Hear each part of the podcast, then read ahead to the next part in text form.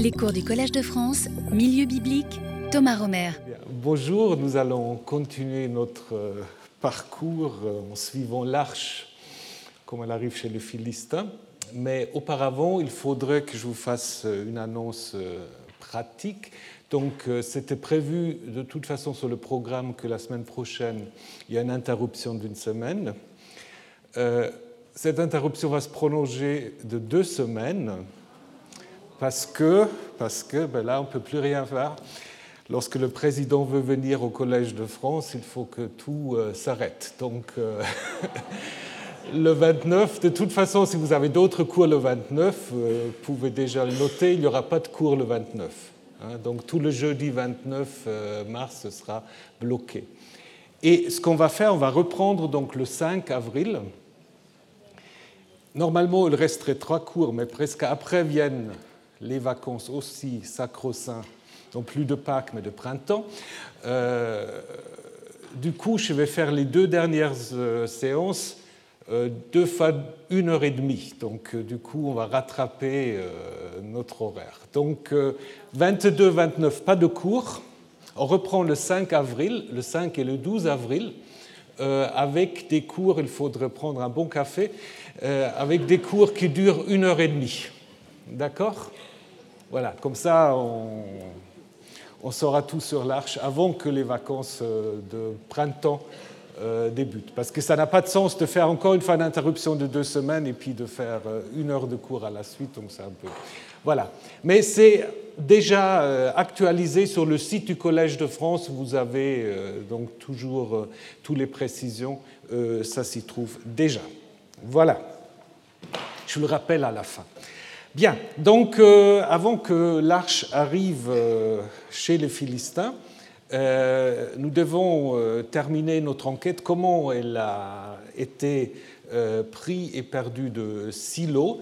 On m'a déjà posé la question la semaine dernière. Qu'est-ce que c'est Silo? D'ailleurs, je ne sais pas très bien pourquoi on dit en français Silo, en hébreu c'est Shiloh en fait. Hein. Donc le sanctuaire de Shiloh, vous le voyez ici.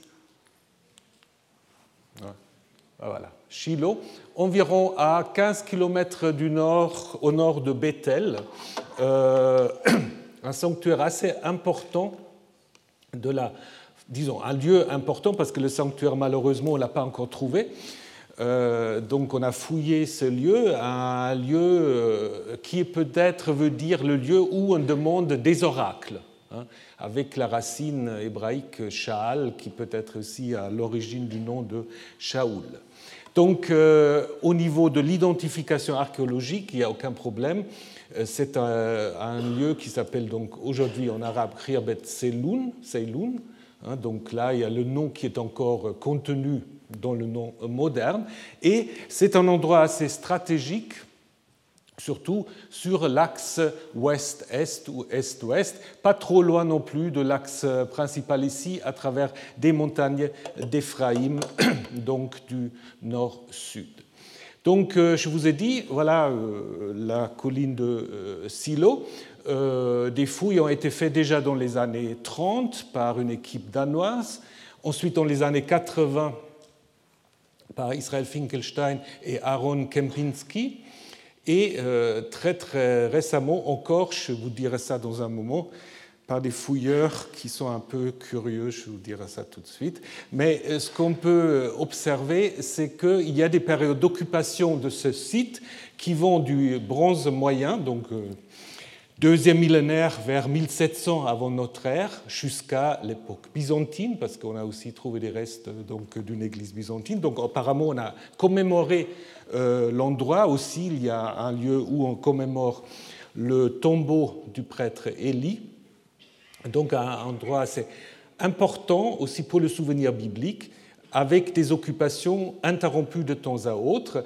Donc euh, des bâtiments importants, des bâtiments de stockage qui ont amené surtout Israël Finkelstein de penser que voilà, ça pourrait être à proximité du temple, parce que comme vous savez, les temples euh, c'est pas seulement des temples, c'est aussi des endroits très importants pour l'économie. Hein. donc, euh, c'est des recettes d'impôts, c'est des endroits aussi où on stocke euh, des aliments, etc. Donc, ça pourrait être en effet euh, une indication. On n'a pas encore trouvé le temple. Certains vont dire bah, on ne trouvera jamais parce que, selon une certaine tradition biblique, il n'y avait pas de temple, il y avait le tabernacle. Hein, donc vous savez, à la fin du livre de Josué, on dit c'est le tabernacle, le sanctuaire mobile, la tente, la rencontre qui serait placé là. Mais si on lit attentivement le récit euh, de la naissance et de la vocation euh, de Samuel, on se rend bien compte qu'il s'agit d'un temple. Hein. Ce n'est pas ce n'est pas une tente euh, qui ne laissera pas de traces, c'est un temple, puisqu'on va parler même de la maison de Yahvé ou du Rechal, donc euh, vraiment le terme technique, c'est assez clair. Maintenant, ce temple, à un moment donné, il a dû être détruit ou disparu. Donc il y a des traces entre le 11e, 10e siècle d'une destruction par le feu, probablement, ce que Finkelstein a appelé la destruction philistine.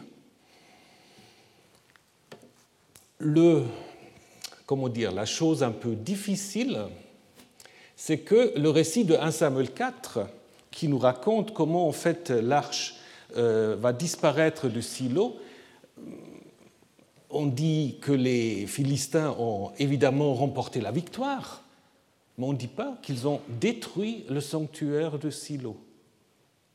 Question, pourquoi est-ce qu'on ne raconte pas ça? Parce qu'on raconte bien la destruction d'autres sanctuaires. Hein. Mais en même temps, il doit y avoir destruction, euh, je vous expliquerai ça dans un moment. Euh, le texte de Jérémie 7 qui parle de la destruction du temple Jérusalem euh, présuppose aussi la destruction de Silo. Il y a des traces d'occupation encore au 8e, 7e siècle. les fouilles de Finkelstein euh, on conclut que ces traces n'étaient pas très très importantes. Maintenant, il y a des fouilles un peu plus récentes, mais on ne sait pas trop ce qu'il faut penser de ces fouilles, euh, qui en fait euh, vont insister sur le fait que l'occupation est plus forte au 8e, 7e siècle. donc du coup, on pourrait imaginer que ce n'est peut-être pas les Philistins, mais que c'est les Assyriens qui aurait détruit euh, le sanctuaire de Silo. Alors du coup, on ne voulait pas être anachronique, donc du coup, on n'aura pas raconté ça dans le récit de 1 Samuel 4. Ça, c'est en effet un argument possible. Alors je vous ai dit, il y a des fouilles actuelles qui sont faites par une sorte de consortium euh, de milieux très évangéliques américains. Je ne sais pas si vous pouvez lire ça. C'est en fait euh, un groupement qui est dédié à la démonstration que la Bible dit vrai, qu'elle est historiquement euh, donc euh, fiable. C'est ça, euh, Association for Biblical Research. Donc il faut se méfier un peu de ces personnes. néanmoins, bah, ils trouvent quand même des choses. Donc du coup, il faut un peu suivre, mais leur but est à mon avis à mettre en question. Donc je vous ai dit, Silo, Shiloh est un sanctuaire apparemment quand même important aussi dans, la mémoire collective parce que euh, pour l'école de deutéronomistes dont je vous ai parlé la semaine dernière, euh, donc les auteurs qui ont révisé à l'époque de Josias et après, après la destruction de euh, Jérusalem les livres de Samuel roi, évidemment leur idée c'est qu'il y a un seul sanctuaire qui est légitime, qui est le temple de Jérusalem. C'est pour cela Jéroboam et euh, discrédités pour avoir fondé les sanctuaires de Dan et Bethel. Mais avec Shiloh, ils ont, avec Silo, ils ont un problème. Parce que d'un côté, ils incorporent les traditions sur Silo, et là, dans ces textes-là, comme je vous ai dit, on parle très clairement d'un temple.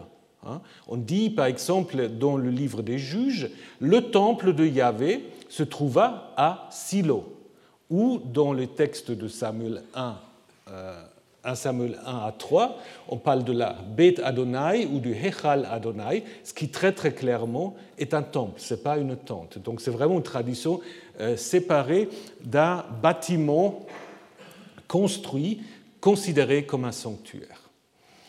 Donc du coup se pose la question comment on peut à la fois parler du temple de Yahvé à Silo et ensuite affirmer que Yahvé a choisi depuis toujours Jérusalem comme l'endroit où il veut faire habiter son nom, où il veut faire être vénéré. Et cela, en fait, est élaboré surtout dans deux textes de Jérémie qui ont été aussi révisés par les rédacteurs deutéronomistes, bien qu'ils peuvent peut-être en effet euh, avoir un noyau historique, parce qu'il y a quand même une annonce assez, euh, assez euh, scandaleuse pour l'époque, à savoir l'annonce de la destruction du temple de Jérusalem, n'est-ce pas? Ça se trouve dans le grand discours de Jérémie 7, qu'on appelle parfois le discours du temple, où euh, le prophète va annoncer la destruction du temple de Jérusalem en disant bah, Vous, vous pensez qu'il suffit d'aller dans le temple et de dire Voici le sanctuaire de Yahvé en continuant de faire toutes sortes de, euh, magouilles, euh, des choses éthiquement pas très correctes. Non, détrompez-vous, ce temple ne vous sera d'aucun secours. Hein. Donc en effet, le prophète ici annonce la destruction du temple en disant bah, vous pouvez bien vous vanter euh, d'être dans la maison euh, de Yahvé, en disant mais croyez-vous que ce temple, qui est devenu une sorte de caverne de bandits, euh, sera en effet votre protection? Non, ce ne sera pas le cas. D'ailleurs, ce sera repris, ce texte, par le récit dans l'Évangile, où en effet Jésus va non pas détruire le temple, mais d'une certaine manière aussi annoncer la destruction du temple et euh, surtout chasser les vendeurs du temple, en citant en fait ce texte du livre de Jérémie. Mais ce qui nous intéresse aujourd'hui, c'est euh, la manière dont on annonce la destruction du temple en disant Allez donc au lieu qui fut le mien. Le lieu qui fut le mien. Donc c'est Yahvé qui parle par la bouche du prophète, n'est-ce pas? Il dit Allez au lieu qui fut le mien. Et alors quel est ce lieu? Silo. Donc ça, c'est quand même très, très étonnant. Silo où j'ai fait habiter mon nom auparavant. Donc là, l'idée, c'est en effet que, avant choisir Jérusalem, Yahvé a fait habiter son nom, donc sa présence, à Silo. Et ce qu'il va dire, je vais traiter cette maison, donc là en parlant du temple, sur laquelle mon nom est appelé, comme chez traité Silo. Donc qu'est-ce que ça veut dire? Ça veut dire en effet que la destruction de Silo est présupposée auprès des auditeurs et interprétée évidemment comme étant non pas l'œuvre des Philistins ou des Assyriens, hein, mais l'œuvre de Yahvé pour sanctionner son peuple. Hein. Donc là, même chose en Jérémie 26, parce qu'en Jérémie 26, on, récapitule euh, ce discours je traiterai cette maison, donc toujours les tombes de Jérusalem, comme silo, et je ferai de cette ville un objet de malédiction. Donc, ce qu'on peut voir dans ces deux textes, que Silo apparaît ici comme un sanctuaire qui était le prédécesseur de Jérusalem, ce qui est assez euh, intéressant. Hein. Donc c'est un peu en contradiction avec Deutéronome 12, parce qu'en Deutéronome 12, on va dire c'est un seul lieu que Yahvé va choisir. évidemment, au moment où c'est écrit, c'est clairement Jérusalem, mais en même temps, il y a la réalité du sanctuaire de Silo qui apparemment avait quand même une importance très grande qu'on ne pouvait pas nier. Et alors, qu'est-ce qu'on a fait? On a en effet imaginé cette théorie que Yahvé avait d'abord choisi un autre sanctuaire, et ce qui est encore plus important, un sanctuaire qui est localisé dans l'ancien royaume du Nord dans le royaume tellement euh, honni par les deutéronomistes de Samarie. Hein. Donc ça, c'est quand même assez intéressant, important. Et ça vous montre aussi, en effet, l'importance de ce lieu de Silo. Hein. Alors, est-ce qu'on va trouver ce sanctuaire? On va voir ce que cette équipe euh, d'archéologues euh, va faire. Bah, d'ailleurs, bon, je ne comprends pas très bien, parfois non plus, l'État d'Israël, pourquoi on donne des des euh, possibilités de fouilles à des personnes. Euh, mais bon, ce sera ce sera un autre cours sur archéologie, politique et idéologie. Ça, c'est un grand sujet euh, en Israël, c'est vrai. Bon. On revient à des choses plus sérieuses. La question de la famille de Élie. Donc, en fait, Silo, on nous dit qu'à Silo, en fait, est le prêtre Élie avec ses deux fils, donc Hophni et Pinchas. donc, apparemment, ici, ce qu'on a, c'est une conception héréditaire de la fonction sacerdotale, donc euh, ça se euh, donc, euh, transmet de génération à génération. Hein, la même chose dans le Pentateuque avec Aaron et ses fils. Élie, évidemment, c'est un, nom qui est assez courant. Élie, c'est une forme abrégée pour Elia ou Aliyahu, Aliyahu, donc, euh, ce n'est pas mon Dieu, c'est avec un aïn. Hein. donc, euh, Yahvé élevé, euh, nom qui d'ailleurs attesté sur plusieurs sceaux qu'on a du 8e, 7e siècle. Ses fils portent des noms égyptiens. Hophni, probablement le tétard, c'est un nom curieux, hein, le tétard. Et Pinchas, Pinchas, le noir, le nubien. Euh, qui est en effet le nom aussi pour euh, euh, le fils d'Éléazar, c'est-à-dire le petit-fils de Aaron, mais c'est très complexe. Après, c'est encore le père d'un autre Éléazar. Donc apparemment, c'est des noms très courants dans les milieux sacerdotaux. très récemment, l'année dernière, on a trouvé à Jérusalem l'empreinte d'un sceau, hein, donc dans les fouilles de la cité de David, l'empreinte d'un sceau donc, dans l'argile, hein, où on trouve Là aussi, ça c'est un P, un Nun, un Chet.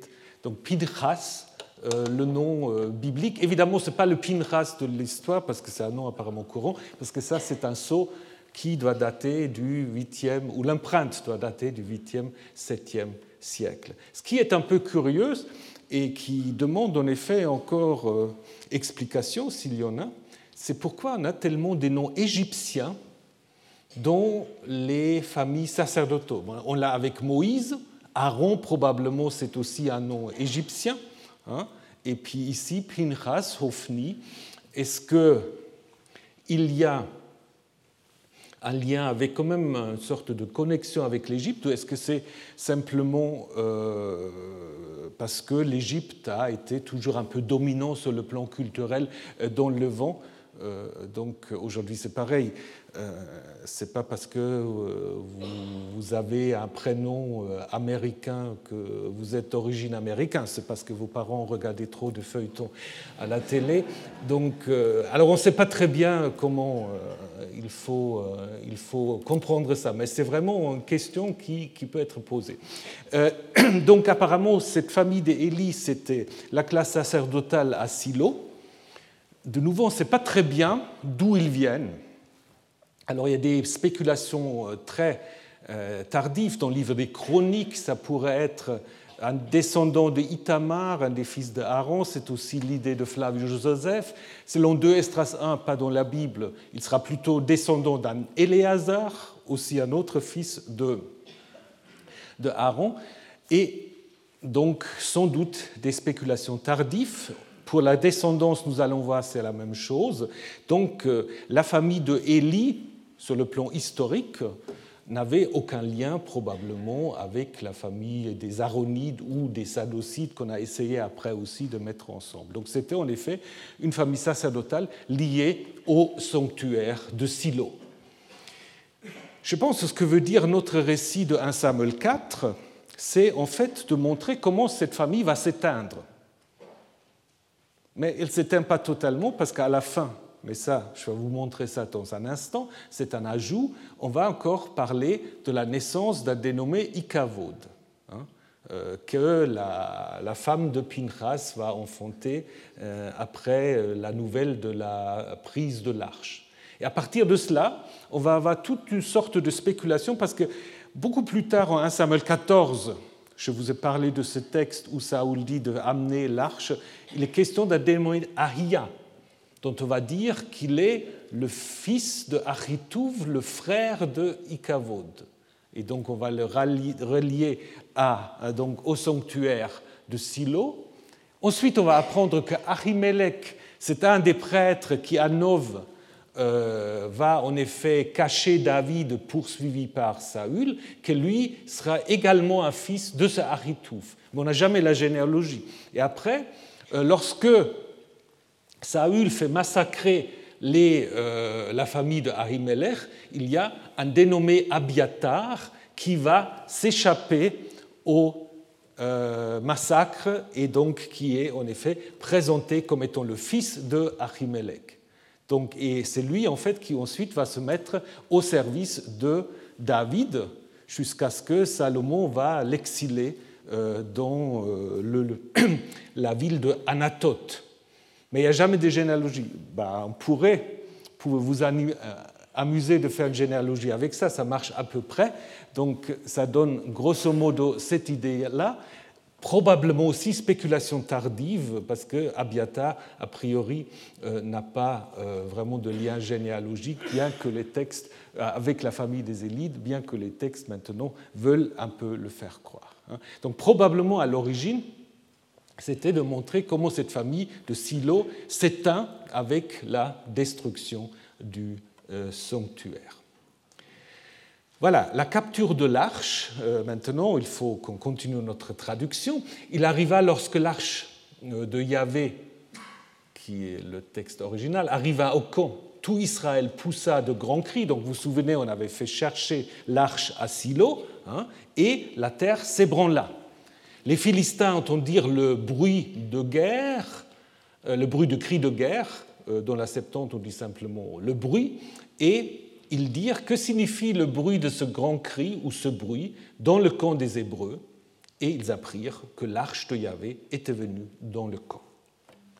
Les Philistins eurent peur. Oui, disaient-ils, un Dieu. Certains textes grecs disent des dieux. Pourquoi? Parce qu'au verset 8, au verset suivant, ils vont parler des dieux. Donc c'était pour harmoniser. Hein, mais dans le texte hébreu, c'est un Dieu est venu dans le camp. Ils dirent Malheur à nous, car cela n'est pas arrivé depuis un certain temps, littéralement depuis hier ni avant-hier. Et donc la Septante le traduit littéralement. On pense que cela fait allusion au bruit, mais ça peut être simplement faire aussi allusion au fait qu'ils ont peur et qu'il y a quelque chose qui, euh, euh, qui les chagrine. Malheur à nous, qui nous sauvera de la main de ces dieux Maintenant, c'est au pluriel. Euh, puissants, ce sont ces dieux qui ont frappé les Égyptiens par un grand coup dans le désert. Fortifiez-vous, soyez des hommes philistins, de peur que vous ne deveniez des esclaves des Hébreux, comme ils étaient des esclaves pour vous, soyez des hommes et battez-vous. Donc tout ce qui est encadré par ce A exposé est absent dans le texte grec. Soit c'est tombé par accident à cause de la répétition du soyez des hommes, ou, connaissez ça, c'est une technique rédactionnelle avec la répétition de la vie de Raufname, qui montre que ce qui est entre les deux, c'est un ajout. On verra ça dans euh, un moment. Les Philistins se battirent et Israël fut défait. Ils s'enfuirent, chacun à sa tente. Le coup fut très grand et il tomba d'Israël 30 000 fantassins. Ça, c'est beaucoup, 30 000. Et l'arche de Dieu avait été prise et les deux fils d'Élie étaient morts Hophni et Pinchas. Donc probablement euh, les fils à la fin, grammaticalement, c'est pas très joli. Le nom, c'est probablement un ajout, juste une précision, une glose sans doute. Ce que vous pouvez aussi encore observer,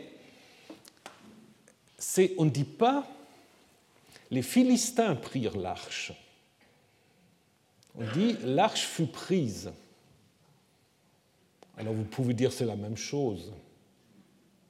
Est-ce que c'est la même chose?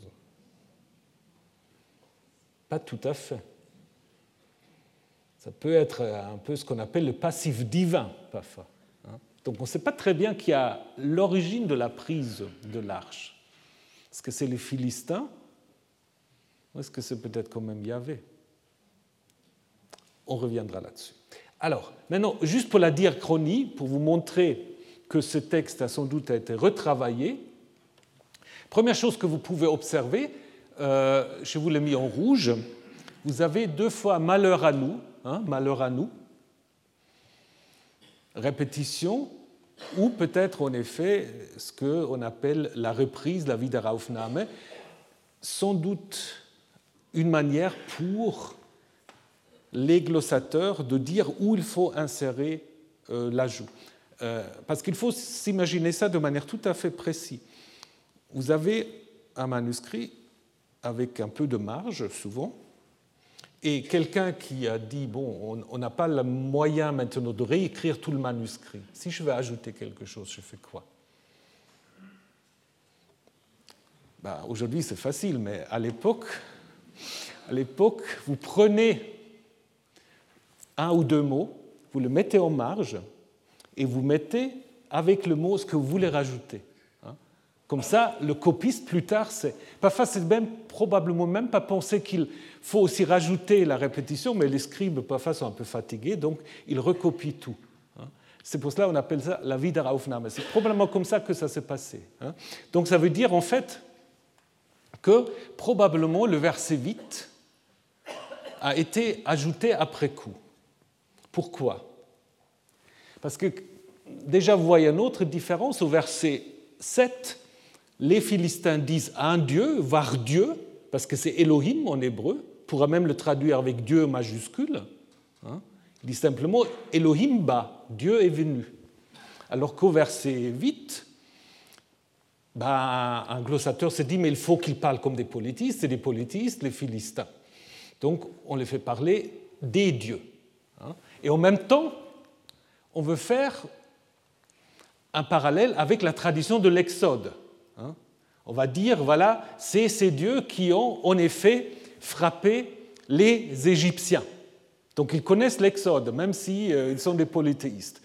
Mais ils ne connaissent pas tout à fait bien non plus, parce qu'ils disent qu'ils ont frappé les Égyptiens dans le désert. Ce n'est pas très précis. Hein. Et puis, vous avez un phénomène tout à fait Euh, comparable avec ces soyez des hommes. Vous avez deux fois soyez des hommes. Hein.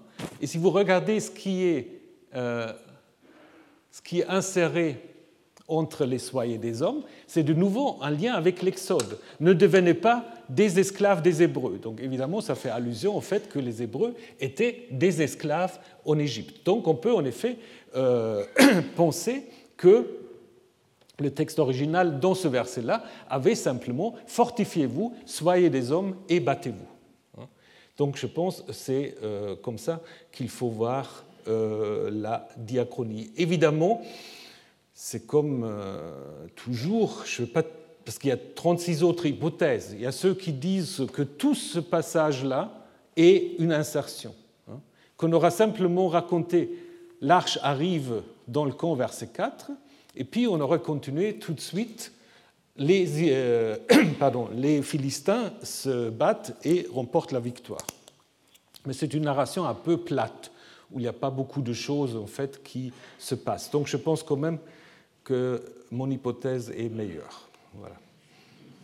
Et encore une autre hypothèse qu'il faut combattre, disons pas combattre, qu'il faut falsifier, c'est l'idée que ces quelques versets, les versets 1 à 4 et 10 à 11, ça aurait été toute l'histoire de l'arche. La première histoire de l'arche, c'était ça. Il serait arrêté là.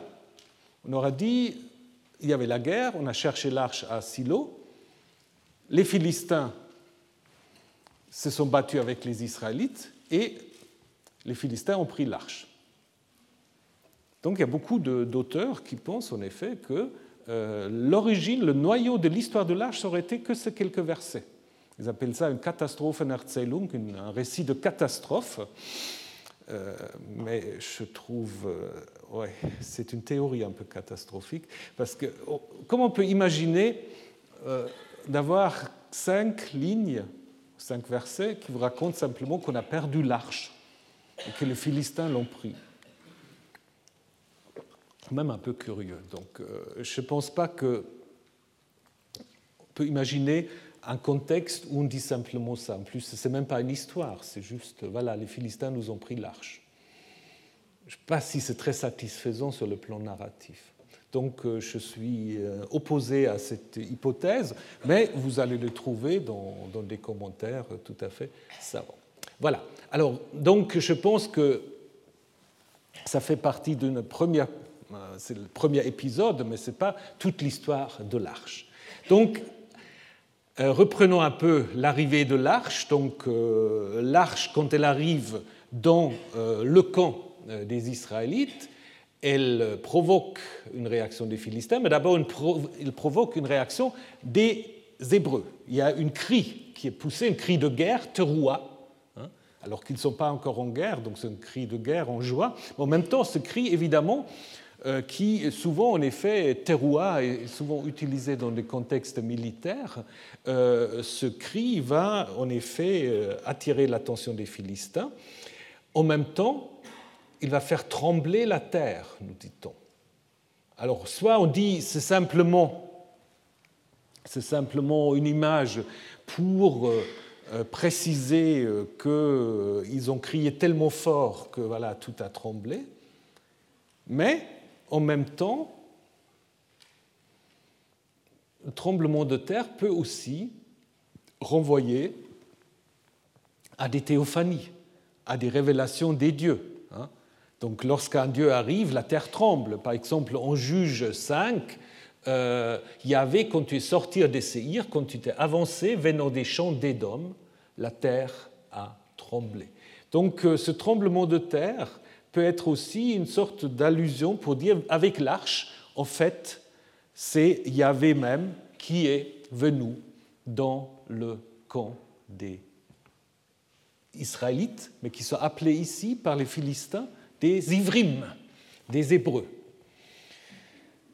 Alors, certains parmi vous, certains connaissent le grand débat sur le lien ou pas entre le mot ivri, et les fameux rapirous euh, qui sont attestés à Amarna et ailleurs.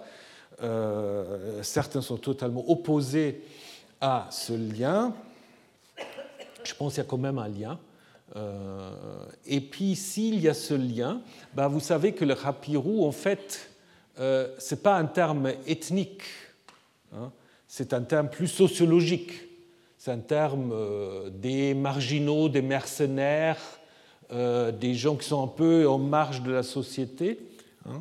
Et donc le fait que les Philistins appellent ici les Israélites les Ivrim pourrait presque avoir un peu une sorte de, euh, connotation un peu péjorative. Oh, c'est voilà, bon à rien, c'est Ivrim. Hein. D'ailleurs, on peut observer quand vous regardez un peu la concordance qu'il y a trois, trois, endroits, surtout dans la Bible, où on utilise le terme ivrim pour hébreu. Euh, c'est dans l'histoire de l'Exode, dans l'histoire de Joseph et ici dans l'histoire de l'Arche. Hein.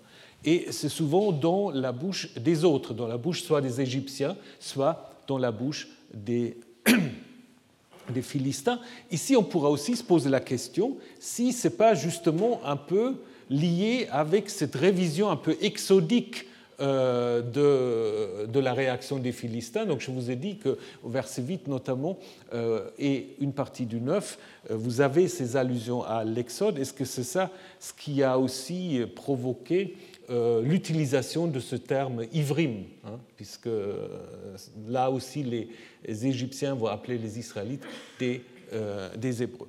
Donc, on montre qu'au verset 8, ils sont des politistes, ils parlent des dieux, mais ils disent des dieux qui ont frappé l'Égypte dans le désert. Ça, c'est aussi un peu curieux. Pourquoi dans le désert?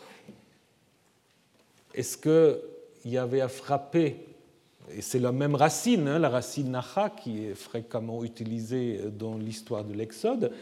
Est-ce qu'il y avait à frapper l'Égypte dans le désert? Est-ce que c'est juste? Bah, Oui et non, on pourra dire, parce qu'il est quand même dit euh, en ce qui concerne la, traversée de la mer que euh, c'est en fait euh, dans le désert où ça se passe. Dieu tourna le peuple euh, vers le désert en direction de la mer des gens. Donc le désert, ce n'est pas tout à fait faux, mais évidemment, le texte ici euh, parle peut-être aussi de plusieurs coups, pas la totalité des coups. Donc, euh, euh, on peut se dire, on veut montrer à la fin que les, pardon, que les Philistins connaissent quelque chose, mais en même temps, ils ne sont pas totalement au courant de tout. La victoire des Philistins, elle est relatée très brièvement, très très sobrement. La fuite est en fait relatée de manière beaucoup plus détaillée. Chacun s'enfuit vers sa tente. Donc ça ne veut pas dire la tente du camp, hein. c'est évidemment les habitations.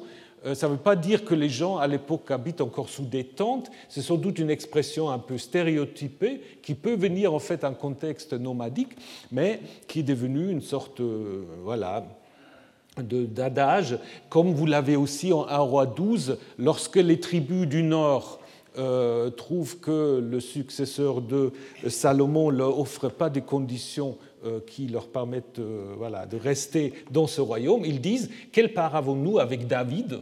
Nous n'avons plus rien en commun avec les fils de Jessé. Tentes, Israël, donc retournez chez vous, hein, comme c'est dit aussi ici. Comme je vous ai déjà dit, 30 000, ça fait beaucoup. Euh, c'est certainement un nombre exagéré. Alors ce qu'on peut observer, mais là de nouveau, euh, il faudra encore trouver une explication que je n'ai pas pour le moment, on peut observer que ce chiffre est souvent utilisé. Hein. Euh, par exemple, en Josué 8, lorsque Josué attaque Haï, on retrouve la même, même chiffre pour les victimes du côté des ennemis. L'armée de Saül, il y a 30 000 du côté d'Israël, 30 000 du côté de Juda. On parle de 30 000 chars des Philistins en Samuel 13, euh, même nombre pour l'armée de David, et encore 30 000 Israélites comme corvéables de Salomon. Donc il y a quelque chose avec les 30 000. Voilà, si quelqu'un euh, a une idée, bah, qu'il me dise. Moi, je ne sais pas. J'ai fait le constat, donc ça chiffre rond, mais est-ce qu'il y a quelque chose de plus spécifique derrière? Hmm, Ça, c'est une question bah, que, pour le moment, on doit laisser ouverte.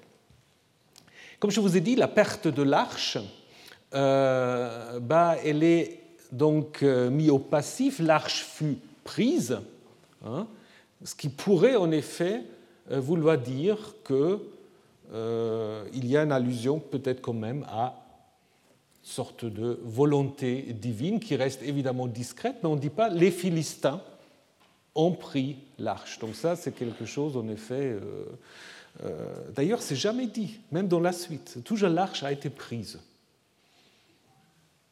Quand même intéressant. Donc la prise de l'arche, on va le voir en détail encore, euh, c'est évidemment une coutume qui est assez, euh, fréquente, à savoir le vainqueur déporte les objets cultuels du vaincu. Hein, ça, c'est quelque chose bah, qui se poursuit euh, jusqu'à aujourd'hui.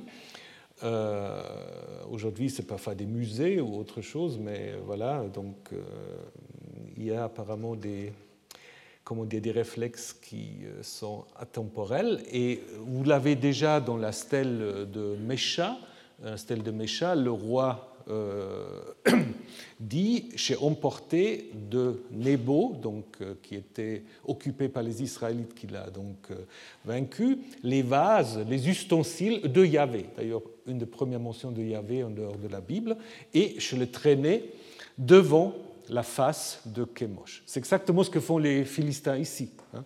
Donc ils prennent en fait euh, l'arche et ils l'amènent donc dans le temple de Dagon. Les fils d'Élie, ben, ils sont mentionnés à la fin, donc on dit les fils euh, d'Élie moururent, et ça renvoie au début, parce qu'au début, ils étaient avec l'arche. On avait dit, si vous vous souvenez, la semaine dernière, ils étaient avec l'arche, donc ils encadrent, en fait, si vous voulez, tout le récit sur la prise de l'arche. Hein, donc apparemment, au début, ils étaient assis avec l'arche, ils ont accompagné l'arche et euh, donc euh, pendant la guerre, ils sont morts. Ce qui est intéressant ici, c'est que euh, leur mort n'est pas présentée ici comme une punition. Alors si vous lisez les chapitres 2 et 3, ben, il y a beaucoup d'oracles contre Élie et ses fils où on dit, voilà, euh, parce que tes fils ne se sont pas comportés comme il faut, parce qu'ils ont piqué les, les parts les plus agréables au moment des sacrifices, donc je vais donc faire passer mon jugement sur toi et sur tes fils. Donc il y a plusieurs fois, il y a trois fois dans les chapitres 2 et 3 cette annonce. Et ici, ben, on aura pu dire c'est pour que s'accomplit la parole, etc. Et on ne le dit pas. Donc qu'est-ce qu'on peut en conclure Que probablement, ça c'est le récit plus ancien, hein, euh, dans lequel en fait il n'y a rien dit de négatif ni sur Élie, ni sur les fils. Et c'est seulement dans les chapitres 2 et 3 qui maintenant euh, précèdent cette histoire de l'arche qu'on a essayé d'expliquer la mort en trouvant en fait des fautes, euh, surtout des fils, pour pouvoir expliquer leur disparition.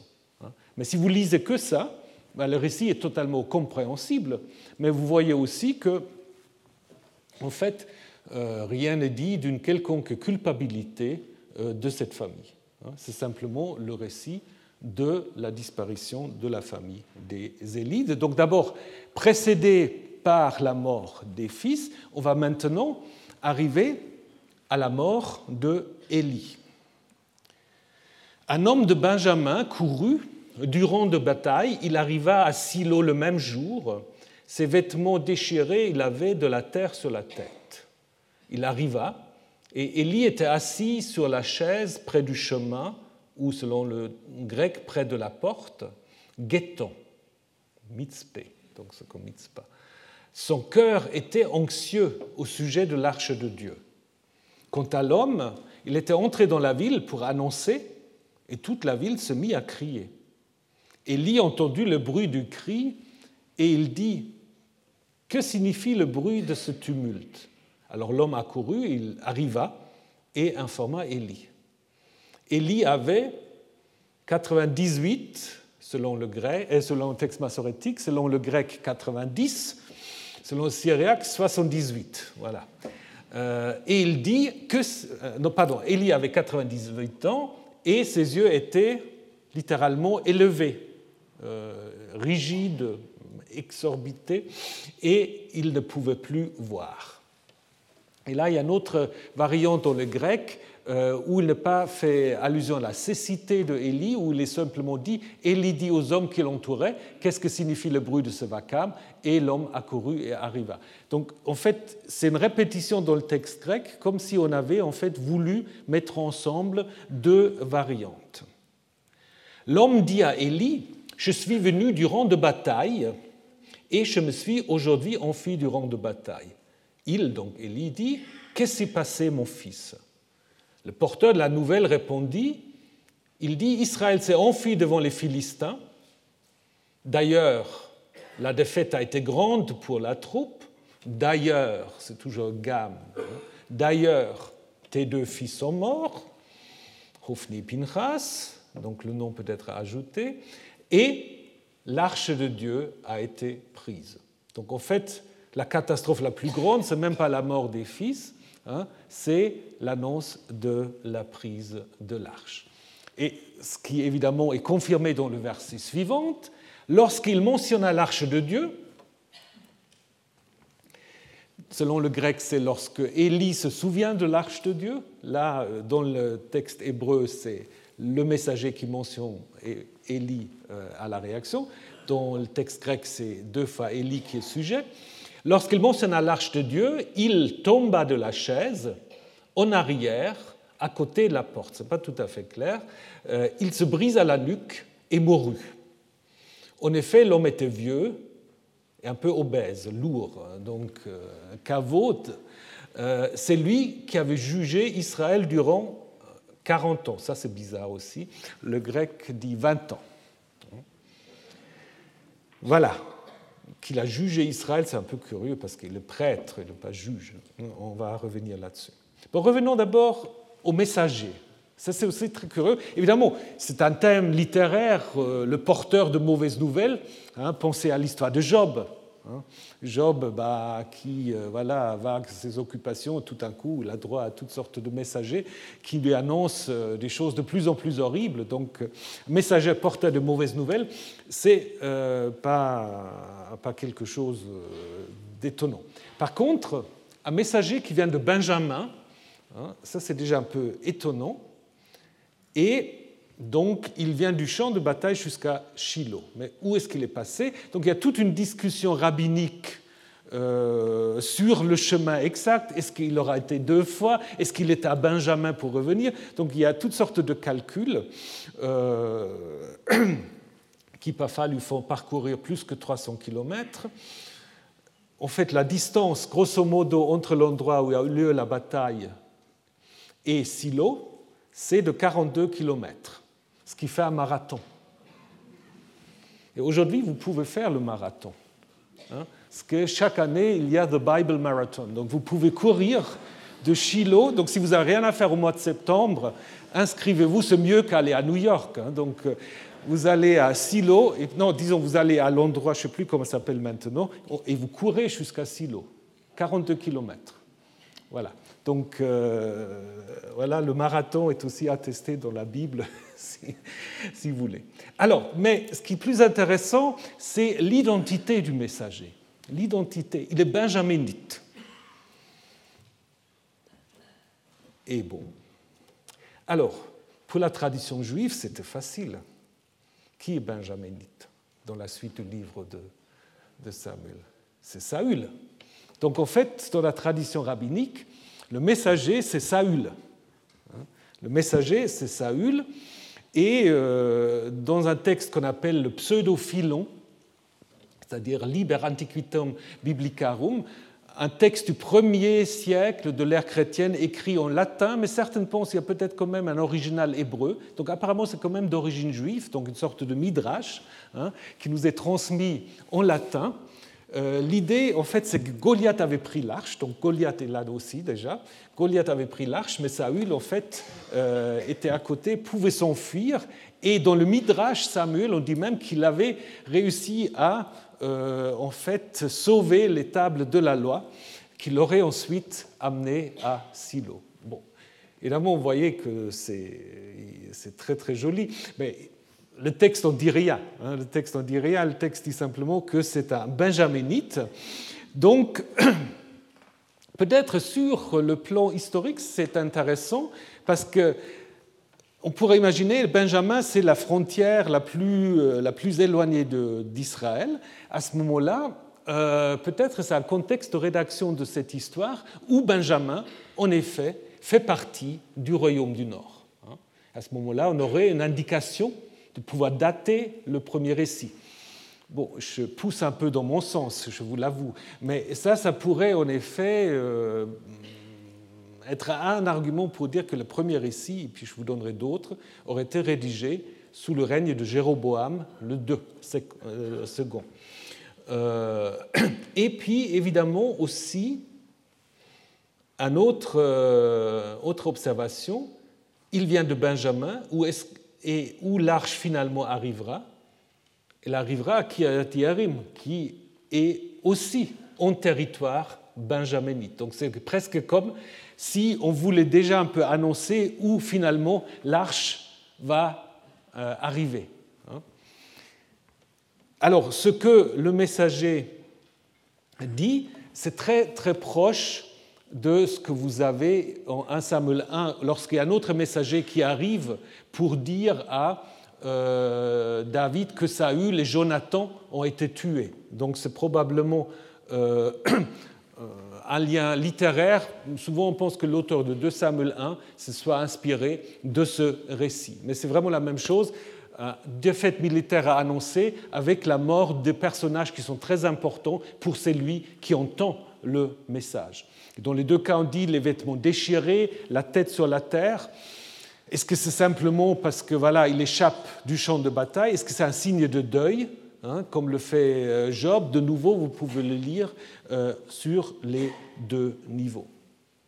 Alors, le messager arrive auprès de Élie. Ce qui est intéressant à, mentionner, Élie est assis sur une chaise, mais littéralement, c'est qui c'est C'est un trône. Hein, c'est un mot assez spécifique qui presque toujours est utilisé pour le roi.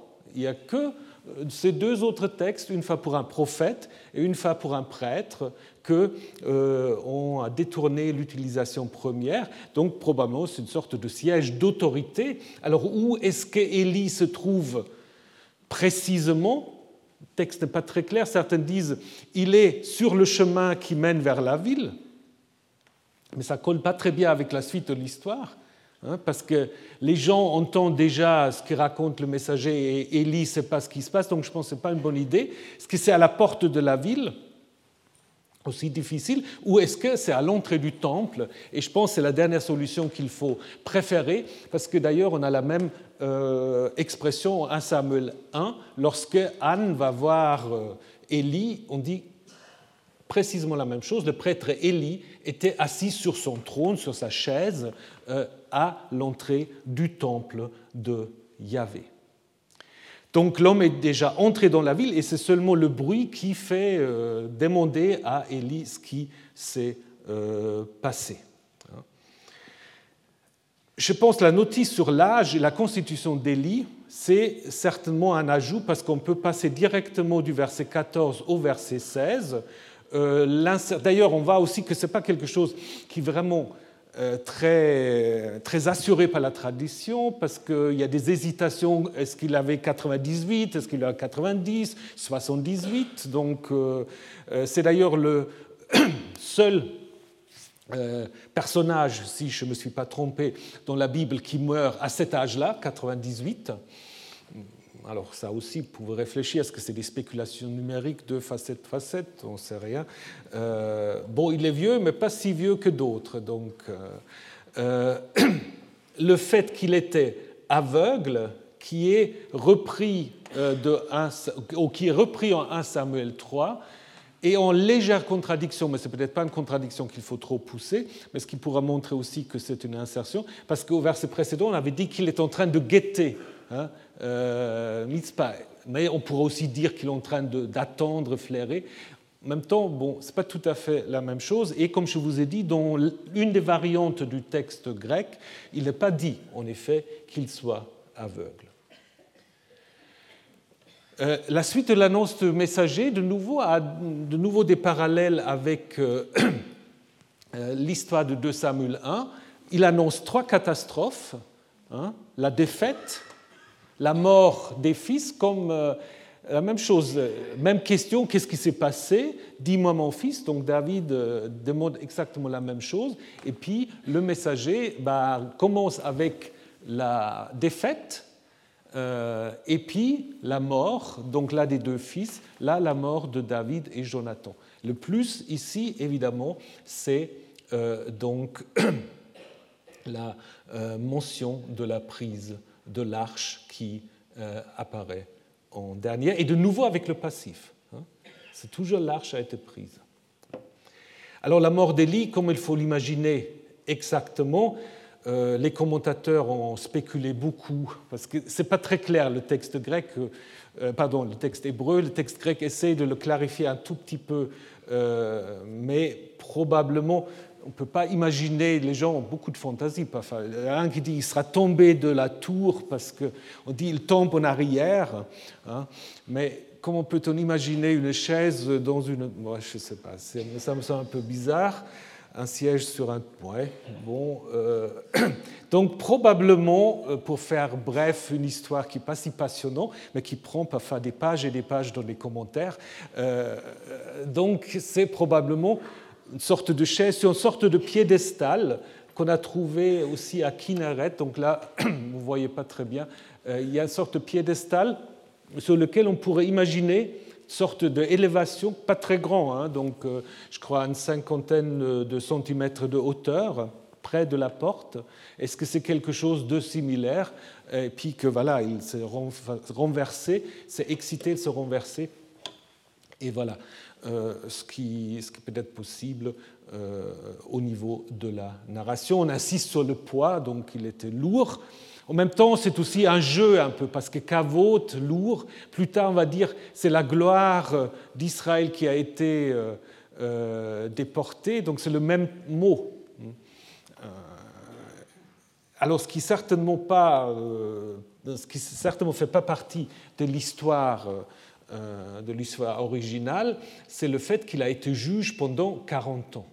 Donc ça, c'est en effet, pour ceux qui connaissent un peu le texte biblique, euh, c'est dans les livres précédents. On dit toujours un tel jugea Israël durant telle telle année. Donc juge dans le sens pas simplement juridique, mais dans le sens un peu de gouverner, euh, d'être en fait le chef. Hein.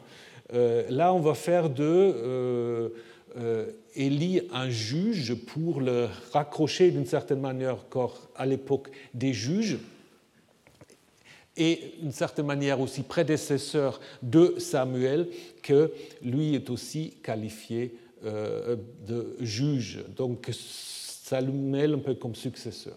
Mais dans la narration, il est clairement, euh, il est clair que Élie euh, n'est pas du tout une figure de juge. Donc c'est simplement pour faire un lien entre cette histoire et le livre de juge. Les 40 ans, évidemment aussi, ça vous le savez, quand on sait rien, c'est 40 ans.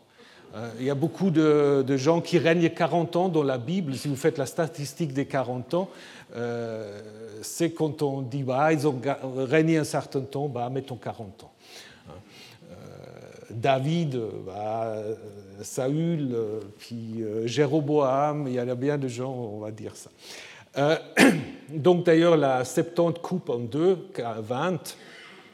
Mais de nouveau, comme je vous ai dit, ni comme pour ses fils, la mort d'Élie ici n'est pas présentée comme étant un jugement divin. Et probablement l'histoire, première partie de cette histoire, s'est arrêtée là, mais on a ajouté une sorte d'épilogue euh, qui est euh, le récit de la naissance de Ikavod. La belle-fille, donc sa belle-fille, donc Élie est mort, sa belle-fille, la femme de Pinchas, donc un de ses fils, euh, était enceinte, sur le point d'accoucher, lorsqu'elle a entendu la nouvelle de la prise de l'arche de Dieu et de la mort de son beau-père et de son mari, elle s'est mise et accoucha, car ses contractions étaient venues sur elle au moment de sa mort celles qui étaient debout près d'elle, donc les sages-femmes, dirent Ne crains pas, tu as accouché d'un fils. Mais elle n'avait pas répondu et n'avait pas prêté attention. Et elle appela le garçon Ikavod, disant La gloire a été déportée d'Israël. De nouveau, un peu une formulation passive, à cause de la prise de l'arche de Dieu et à cause de son beau-père et à cause de son mari.